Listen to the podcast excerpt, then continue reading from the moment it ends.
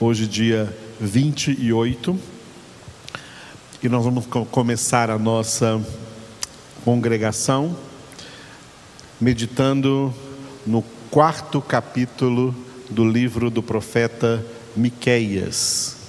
Miqueias, capítulo de número 4. Receba a palavra de Deus, onde quer que você esteja, essa palavra vai chegar na sua vida como ela de fato é. A palavra de Deus viva e eficaz e poderosa para realizar nas nossas vidas todo o plano, todo o propósito do nosso Deus. Porque essa palavra é o próprio Deus, é o próprio Jesus. Receba o Senhor na sua vida agora. Aleluia. Miqueias capítulo 4.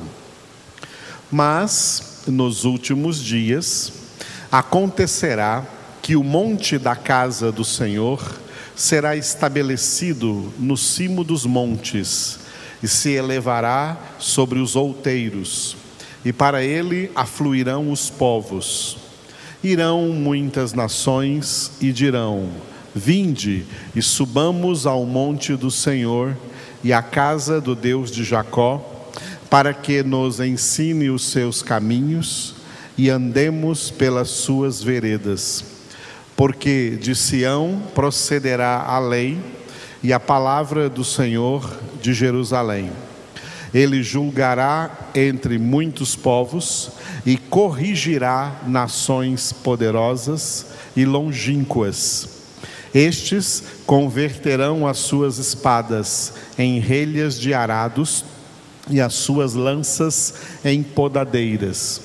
Uma nação não levantará a espada contra outra nação, nem aprenderão mais a guerra, mas assentar-se-á cada um debaixo da sua videira e debaixo da sua figueira, e não haverá quem os espante, porque a boca do Senhor dos exércitos o disse. Porque todos os povos andam cada um em nome do seu Deus, mas quanto a nós, andaremos em o nome do Senhor nosso Deus para todo sempre.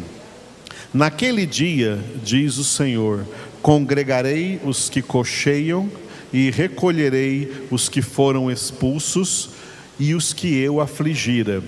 Dos que cocheiam, farei a parte restante, e dos que foram arrojados para longe, uma poderosa nação e o Senhor reinará sobre eles no monte Sião, desde agora e para sempre.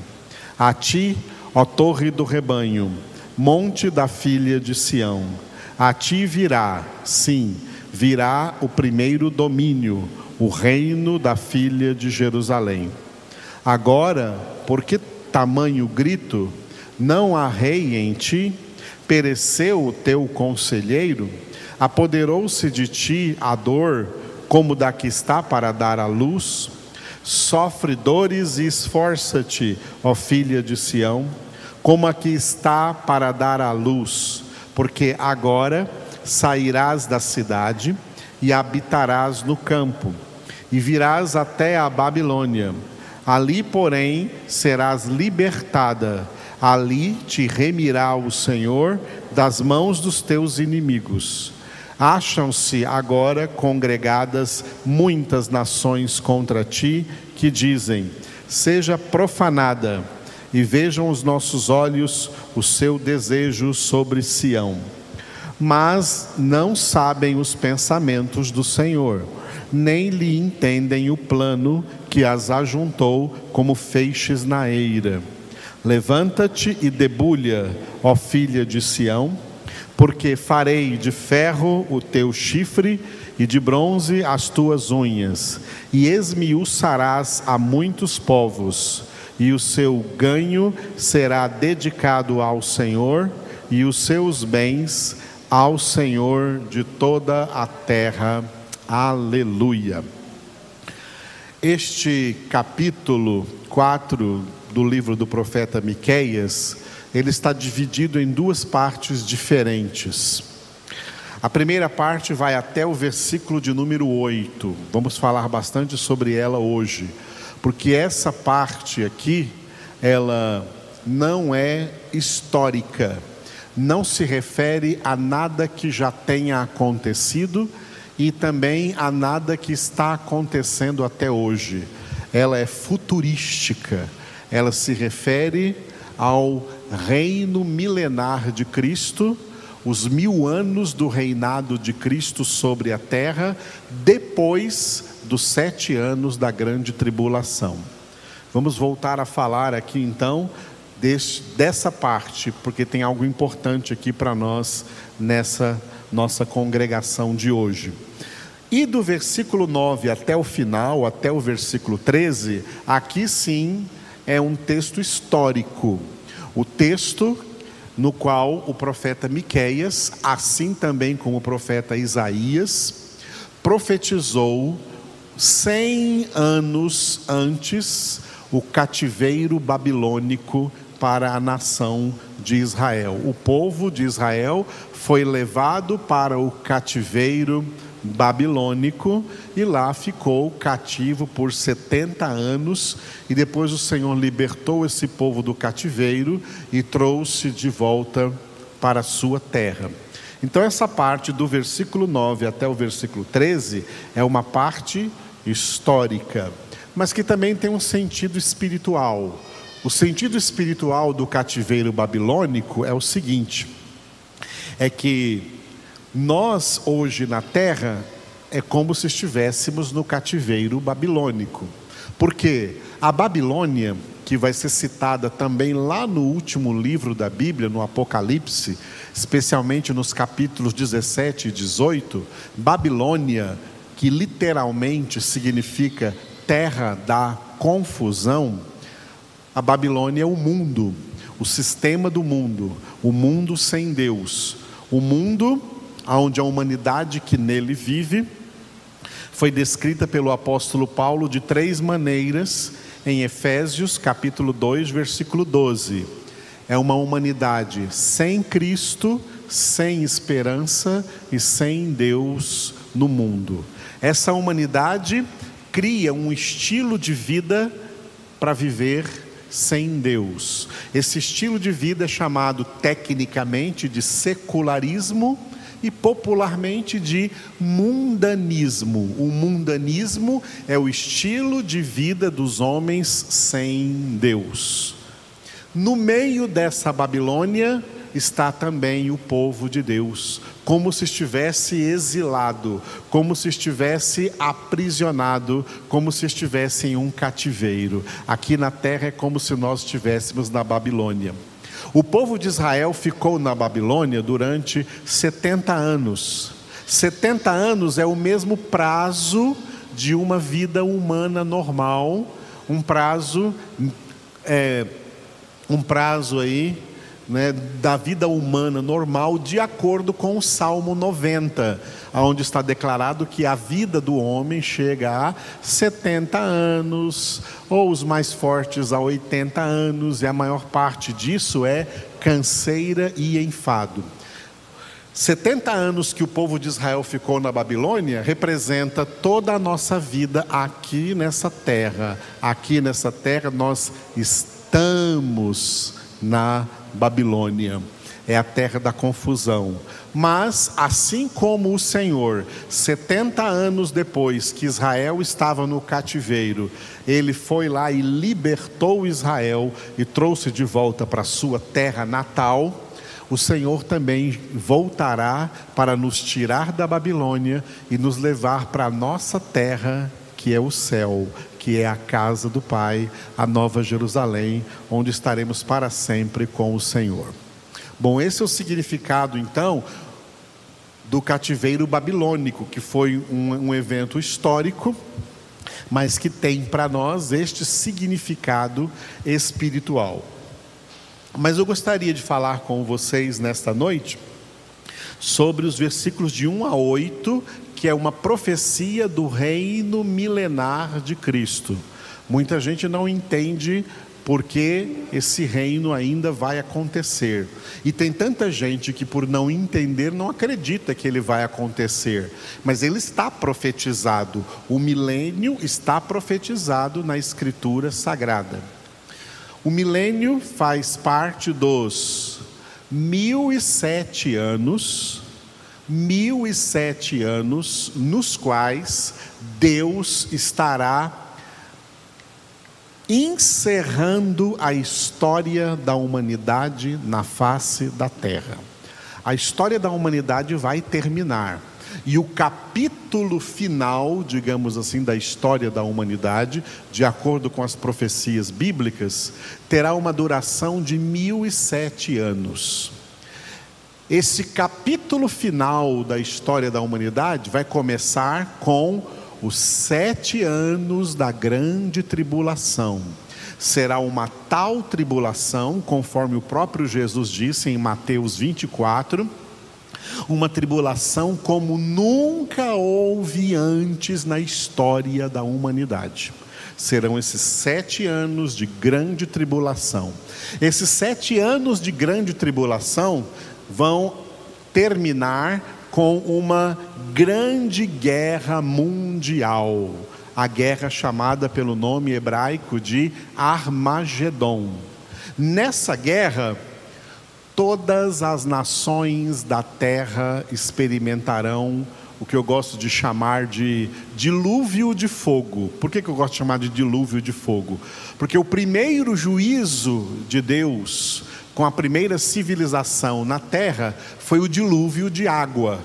Assim como a terra daquela época pereceu num dilúvio de água, os habitantes da terra, no fim da grande tribulação, de todas as nações, perecerão num dilúvio de fogo. As nações serão esturricadas, elas serão queimadas. A guerra do Armagedon é o fim do Brasil, é o fim do Paraguai, é o fim dos Estados Unidos, é o fim do Afeganistão, é o fim da Rússia, é o fim do Japão, é o fim de todas as nações da terra. As nações da terra, com os seus governos, com os seus exércitos, acabarão na guerra do Armagedon. Aí haverá, a Bíblia diz, novos céus e nova terra. Não é um novo céu, nem uma outra terra. É o mesmo planeta Terra que terá sido renovado pelo fogo. E renovado pelo fogo, começará então a última parte desse capítulo final da história da humanidade, que durará mil anos. É o reino milenar de Cristo. Durante esses mil anos, Satanás será aprisionado lá no Sheol, no Hades, num lugar chamado Morte, onde tem ali um grande abismo. Nesse abismo, Satanás ficará preso por mil anos e Jesus Cristo estará reinando. Agora, deixa eu dizer para vocês uma palavrinha visivelmente na terra. Tá? Visivelmente na terra durante mil anos. É assim que Deus planejou esse capítulo final da história da humanidade, que vai durar mil e sete anos. Qual o propósito de Deus com o reino milenar de Cristo? O propósito de Deus com o reino milenar de Cristo é fazer uma coisa que Deus não teve propósito de fazer antes do milênio. Desde que o homem pecou até a guerra do Armagedon no fim da grande tribulação, incluindo o tempo que nós estamos vivendo, Deus nunca teve o propósito de estabelecer o seu reino, o reino de Deus, de maneira visível na terra. O reino de Deus nunca foi visível na terra. Nunca. Nunca esteve de maneira visível na terra. Por isso, Jesus disse nos evangelhos especialmente Mateus, Marcos e Lucas, uma vez Jesus disse aos seus discípulos: Olha, o reino de Deus não tem visível aparência. O reino de Deus não é um lugar onde você diga ali é o reino de Deus, acolá é o reino de Deus. Porque o reino de Deus, agora, nesse momento que nós estamos vivendo, o reino de Deus está dentro de vocês dentro dos filhos de Deus, não dos filhos do mundo, dentro dos filhos de Deus. A única forma das pessoas do mundo enxergarem alguma coisa do reino de Deus é na conduta dos filhos de Deus, porque os verdadeiros filhos de Deus são cidadãos do reino de Deus, embora esteja vivendo em meio aos reinos da terra, embora esteja vivendo em meio às nações da terra. E essas nações da terra, elas não recebem o reino de Deus. Essas nações da terra, que, como aqui no versículo de número 5 declara, andam cada uma conforme o nome do seu Deus, com letra minúscula, cada uma anda de acordo com as suas idolatrias, cada uma anda de acordo com os seus pecados, com a sua moda, com o seu mundanismo, o reino de Deus não se encaixa. Vou usar essa palavra para você entender. O reino de Deus não se encaixa em nenhuma nação da terra. O reino de Deus não se encaixa aqui no Brasil. O reino de Deus não se encaixa no México. O reino de Deus não se encaixa hoje em Israel. Israel não é reino de Deus. O reino de Deus não se encaixa em nenhuma nação africana. Em nenhuma nação do mundo o reino de Deus se encaixa, porque as nações do mundo são não passam de Sodoma e Gomorra e Egito. São nações separadas de Deus pelo seu pecado, pela sua promiscuidade. Jesus não é o príncipe desse mundo, o príncipe desse mundo é o diabo, Jesus é o príncipe da paz, é o príncipe dos filhos de Deus, e ele mesmo foi quem declarou que Satanás, o diabo, ele é o príncipe deste mundo. Porque os governos deste mundo, as nações desse mundo, não absorvem o reino de Deus. O reino de Deus não se encaixa no mundo. Então Deus elaborou o seguinte propósito: de manifestar o seu reino nesse mundo, na vida, na conduta, na santidade dos seus filhos. Nós somos cidadãos do reino, mas aqui a terra não é reino de Deus. O reino de Deus não está aqui na terra, está em nós, dentro de nós. Nós estamos na terra representando o reino de Deus, mas é nós que somos cidadãos do reino. Essa terra não é. Deus então decidiu no seu propósito, com a história da humanidade, encerrar essa história da humanidade com mil anos de demonstração como seria a terra se ela toda fosse governada única e exclusivamente pelo reino de Deus. Isso vai acontecer no milênio, no reino milenar de Cristo. O reino de Deus, que agora é invisível na terra, se tornará totalmente visível no milênio.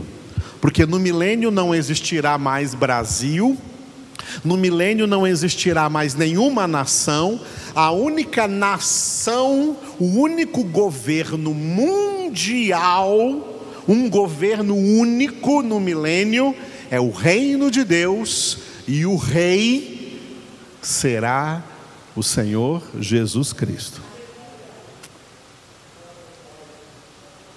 E nós, filhos de Deus, que vivemos antes do milênio, nós seremos, que já estaremos no céu com o Senhor, nós viremos com Ele na terra, e na terra nós vamos ensinar a humanidade que sobrou da grande guerra nas nações e que vão se multiplicar na terra durante o milênio, nós vamos ensinar a essas nações a palavra de Deus, o Evangelho do Senhor Jesus Cristo.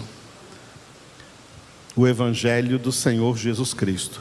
E essas nações, pode ver no versículo de número 3, o versículo de número 3 diz que não haverá mais guerra nenhuma na terra porque os armamentos bélicos das nações serão transformados em instrumentos agrícolas, instrumentos de agricultura, para que todo mundo plante a terra, essa terra vai todo mundo trabalhar plantando, colhendo, vivendo em paz. Tem outros textos no livro do profeta Isaías que diz que até mesmo o boi comerá a palha com o bezerro. A criança brincará junto com o escorpião ou a serpente não vai ser picada. De tanta paz que haverá na terra, porque no milênio não é o príncipe do mundo que vai estar na terra, o príncipe do mundo estará preso. O príncipe da paz estará reinando plenamente na terra. Então, esse é o plano de Deus com o milênio, tá? Encerrar a história da humanidade com mil anos de um governo único, o governo de Jesus Cristo, Filho de Deus, sobre a terra, como autoridade máxima do reino do Pai, do reino de Deus. Então, no milênio, todos os habitantes da terra terão a experiência visível, material, concreta e palpável do que é o reino de Deus. Agora não. Agora não existe isso. Agora o reino de Deus só existe em nós. O reino de Deus agora é espiritual. E nós, filhos de Deus, vivemos na terra como cidadãos do reino de Deus. Mas os homens na terra vivem como cidadãos do mundo como cidadãos, cada um do seu reino, cada um da sua república, cada um do seu país. Mas nós estamos no Brasil, mas não somos mais brasileiros, somos cidadãos do reino dos céus, por causa da grande obra da salvação em Cristo Jesus, pela qual nós fomos alcançados por Deus. E é por isso que aqui no Brasil, nós vivemos como cidadãos pagando os impostos, dai a César o que é de César, mas dando a Deus o que é de Deus, que são as nossas vidas. Nossas vidas nós não damos a César, nossas vidas não damos ao Brasil, nossas vidas nós damos a Deus, porque é a Ele que nós pertencemos e usamos a nossa vida nessa terra como, como Paulo disse em Texto muito importante esse aqui e que cabe aqui nesse momento, 2 Coríntios capítulo 5, versículo 20. 2 Coríntios 5, 20, Paulo disse que nós somos embaixadores. Nessa terra somos embaixadores em nome de Cristo para quê? Para exortar a humanidade, reconciliai-vos com Deus, para pregar para a humanidade o evangelho da reconciliação com Deus. Somos embaixadores. O que faz um embaixador, por exemplo? O que faz o embaixador dos Estados Unidos aqui no Brasil, na embaixada dos Estados Unidos ali em Brasília? Ele está aqui no Brasil representando a sua nação, os Estados Unidos. O que nós, embaixadores de Cristo, fazemos aqui no Brasil ou em qualquer nação do mundo que para onde nós viajemos, se for possível? Nós estamos aqui representando o céu, representando o reino de Deus. Nós estamos aqui dizendo para os homens assim: olha, quer ver como é que alguém vive de maneira santa, da maneira como Deus se agrada? Olha para mim, é desse jeito que a pessoa que é de Deus vive.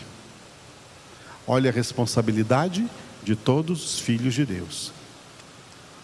E um adendo a isso, é por essa razão que nós, filhos de Deus, a igreja do Deus vivo, não participamos de militância política, porque a militância política pertence aos reinos do mundo. E nós não pertencemos mais aos reinos do mundo, aos governos do mundo. Nós pertencemos ao reino de Deus. E como cidadãos do reino de Deus, não nos intrometemos nessa política do mundo, que é um reino dividido, porque nós participamos de um reino que jamais será dividido, porque o Senhor se assenta no trono eterno desse reino. E esse reino é o único reino que perdurará por toda a humanidade depois dos mil anos, somente existirá uma nação santa, uma nação eterna, vivendo na presença de Deus. A nação chamada Reino de Deus, porque esse reino é reino eterno. Em nome de Jesus. Vamos ficar de pé quem está aqui, oremos juntos. Obrigado, Senhor por esses ensinamentos que o Senhor está trazendo para nós, no momento em que tantas pessoas chamadas de crentes, de evangélicos, estão ou sem ensinamento, ou com ensinamentos errados, equivocados, desviados da verdade, e por isso se intrometendo em política desse mundo. Senhor, nós oramos em nome de Cristo Jesus pelo teu verdadeiro povo que está espalhado aí por toda a face da terra, mas é neles que o teu reino habita, é neles que o, Senhor está reinando de maneira invisível nesse mundo. Nós te louvamos por sermos, termos sido feitos pela obra da tua salvação, termos sido feitos cidadãos do teu reino, para a tua glória e para o teu louvor. Por isso te exaltamos, engrandecemos o teu nome e, como cidadãos do reino, estamos aqui, Senhor, para realizar as obras do reino, não as obras dos reinos do mundo, mas as obras do nosso reino, porque foi do teu agrado, Pai dar-nos o teu reino e fazer de nós cidadãos dos céus, e não mais cidadãos da terra, mas cidadãos dos céus, lavados, remidos no sangue precioso de Cristo Jesus, batizados com o Espírito Santo para sermos nessa terra, em todas as situações, em todas as circunstâncias,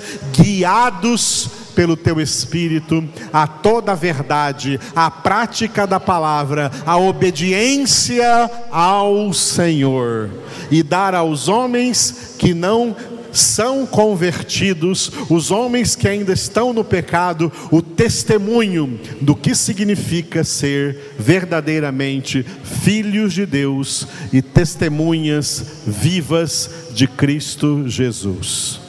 Obrigado, Pai Obrigado, Jesus. Obrigado, Espírito Santo. Obrigado por essa obra que o Senhor está operando nas nossas vidas para a tua glória. Amém.